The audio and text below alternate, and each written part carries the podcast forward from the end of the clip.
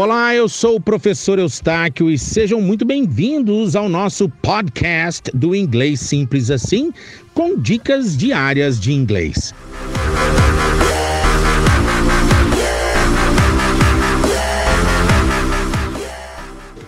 Esta é a segunda aula da última série de quatro aulas, onde nós estamos contemplando os quatro últimos tempos né, verbais para fechar os 16.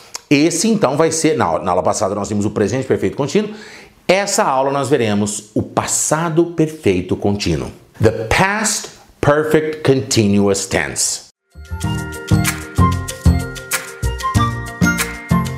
A única diferença do presente perfeito contínuo é o tempo do verbo auxiliar have. Ao invés de has ou have no presente, né, na aula passada que a gente viu, é o verbo have no passado had. Então, por exemplo, eles tinham estado viajando, uh, nós tínhamos estado fazendo alguma coisa.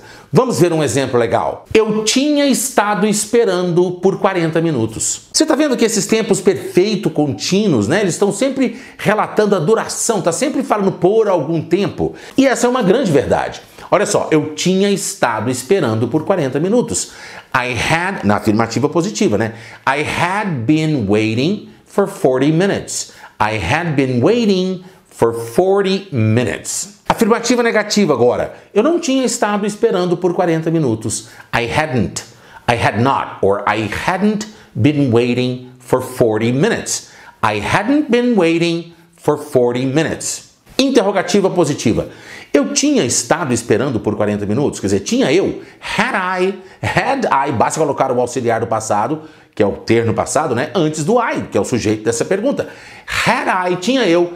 Had I been waiting for 40 minutes? Had I been waiting, tinha eu estado esperando. Had I been waiting for 40 minutes? E na interrogativa negativa é só colocar o had no negativo. Hadn't I, or hadn't, hadn't I, hadn't I, hadn't I, Fica engraçado, muitas vezes ele até engole o T. Hadn't I, hadn't I been waiting for 40 minutes? Hadn't I, hadn't I, hadn't I been waiting for 40 minutes? Se eu responder para mim mesmo, eu vou falar yes, I had, mas geralmente é uma outra pessoa que responde. Então ele vai falar yes, you had, sim, você tinha, né? Ou então no, you hadn't.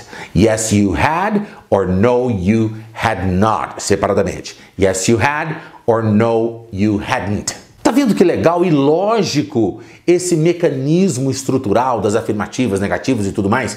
Se você entender, a lógica se repete sempre. Se você gostou do passado perfeito contínuo, curte, compartilha e te vejo na próxima aula onde estudaremos o futuro perfeito contínuo. Eu terei ou nós teremos estado fazendo alguma coisa.